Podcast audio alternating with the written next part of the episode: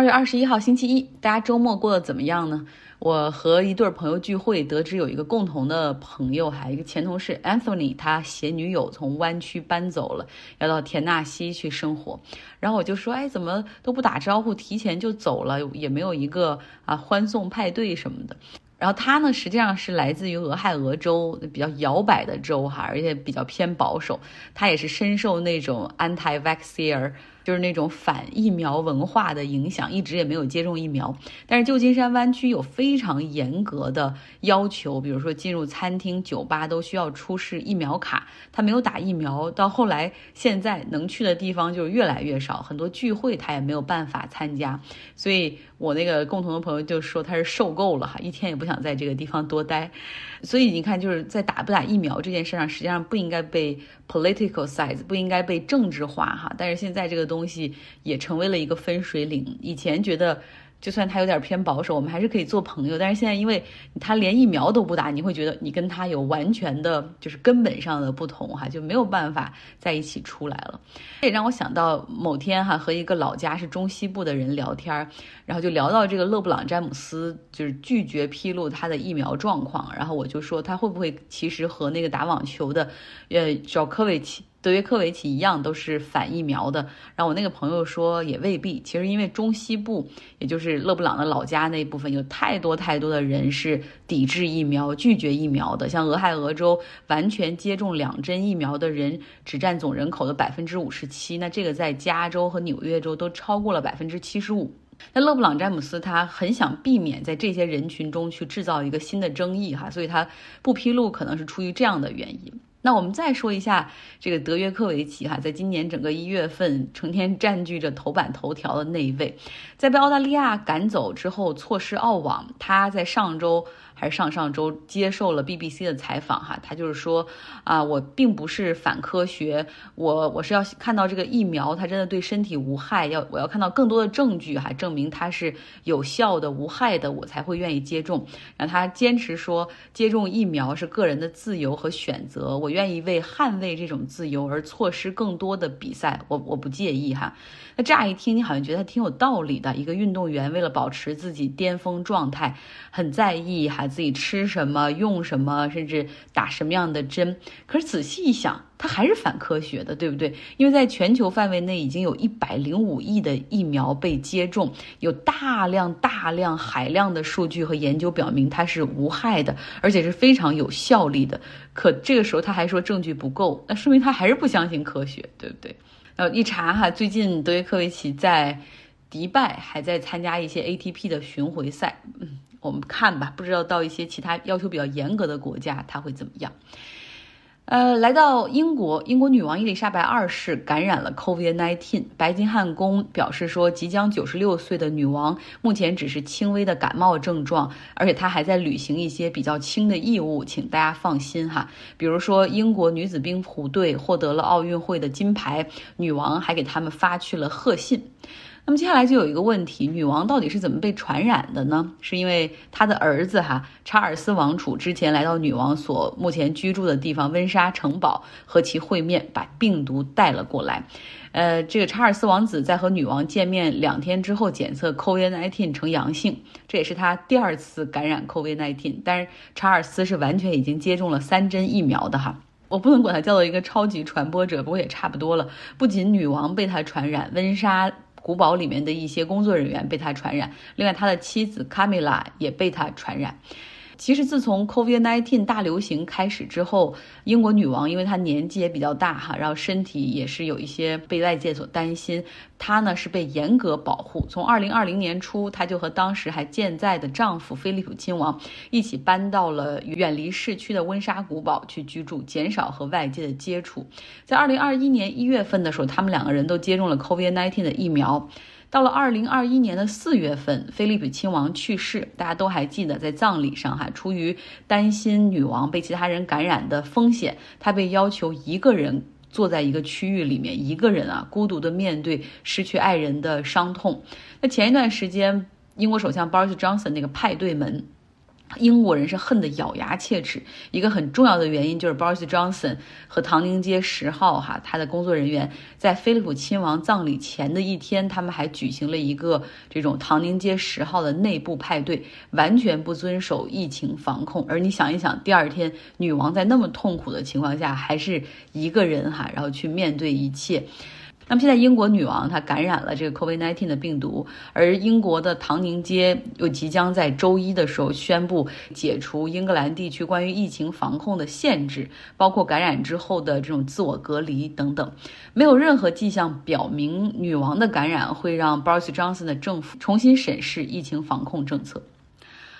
接下来，我们来到加拿大的首都渥太华。终于，这座城市在周日的时候迎来了安宁，没有了卡车司机无休止的鸣笛和抗议。随着警察对于市中心国家议会附近的清场，周围的居民都说：“哎，我终于 have my city back，把我的城市又重新夺了回来。”清场发生在周六的时候，哈，最后一批抗议者他们拒绝离开，然后大家这个肩并肩，手把手握在一起，什么高唱那些抗议歌曲，最后还燃放了烟花，好像有一个绚烂的落幕一样。那最后呢，是总共有七十九辆卡车被警方清走。现在呢，为了防止这些人卷土重来，警方又在市中心的街区设置了检查点儿，哈，就是除非是住在那个街区或者在那个街区里工作的人，其他人是不得就是随便进入的。那随同时呢，加拿大政府还冻结了三千两百万美元，哈，这是对这些卡车司机运动的捐款，把它冻结住了。还有一个很有意思的新闻，就是美国这边有一个比较保守派的商人，哈，是 My Pillow 一个做靠垫公司的一个大公司的老板，他非常支持加拿大卡车司机运动，然后在。媒体上说，他又捐出一点二万个靠枕，而且他又亲自开车去加拿大送货，对他们表示支持。最逗的是，因为他没有接种疫苗，所以在他准备入境的过程一检查，加拿大说不可能，你没有资格入境我们国家，直接被拒绝。这个老板又考虑说，他准备租一些直升飞机，哈，直接要把这些靠枕运过去，然后在渥太华上空进行空投。然后媒体说，你别逗了，你这样还想去侵犯人家领？空是吧？你小心被加拿大皇家空军给打下来。好，我们来关注一下俄罗斯的情况哈。听到这儿，你知道该在哪儿听到完整版。上周末呢，我们读书会开始了新的一本书的讨论哈，《秦志两千年》，很很有意思的一本书啊，来听听大家的感受。我会在微信公号张奥同学上上传完整版。这本书是我推荐的，我当时是关注的一个博主，去年二一年的，他说他的年度书籍是这本，然后我就非常感兴趣。封建王朝时关于底层百姓的生活的一种制度状态，我就更感兴趣了。因为当时我们我以往对历史的了解，大家都是知道一些就是帝王王朝啊，或者是很有名的人的故事，就是对底层百姓的一些生活状态是了解非常少的。其实读下来的话，也并不是讲这样一个就是描绘他们生活一个状态的情况，而是主要还是讲一个就是一个制度可能一个形成，然后呃每一个朝代对这个制度的改变和形成的一个状态。呃，看这本书的话，总是会类比现在嘛，因为里边比如说里边讲到的一个支丁法，就感觉像现在的社区的网格化，呃，现在的家庭也是原子化，所以我我是在想这个里边的一些体制的问题。到底，呃，它可能是一个中性的，可能用在现在呢，可能是个好事，但是用在过去的话呢，不是一个好事情。是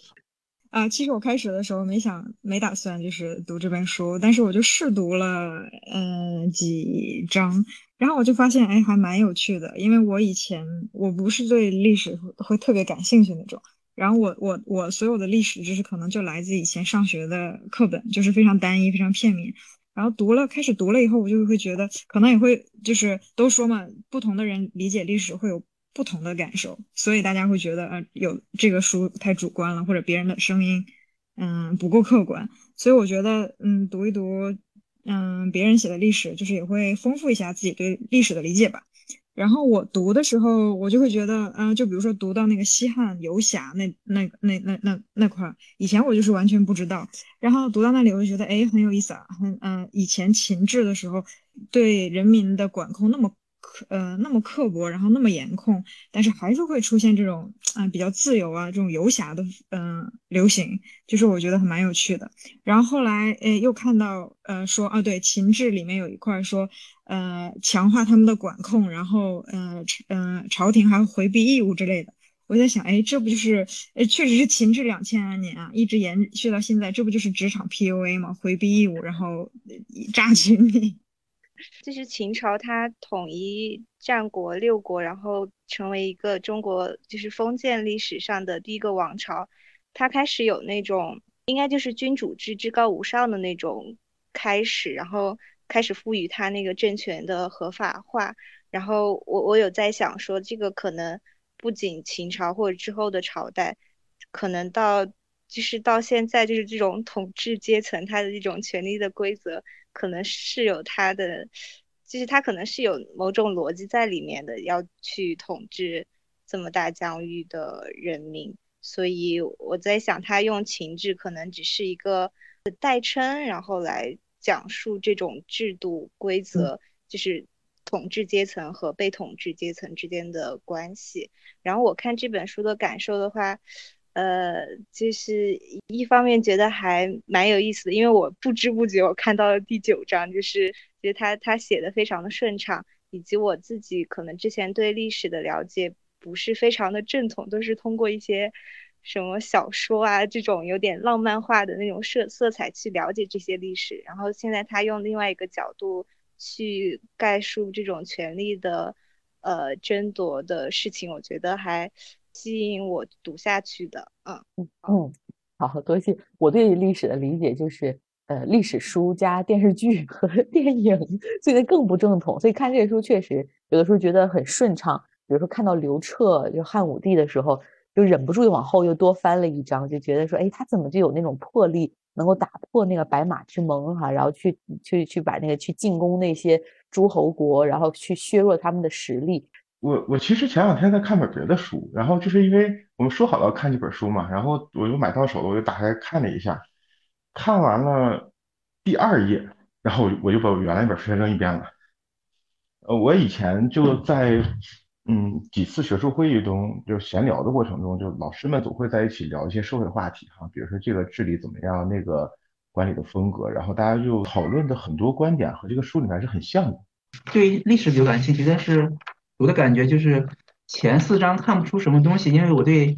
前前四章这里面他提到的人就是不太了解，就是往后读到王莽、李世民那块儿的时候，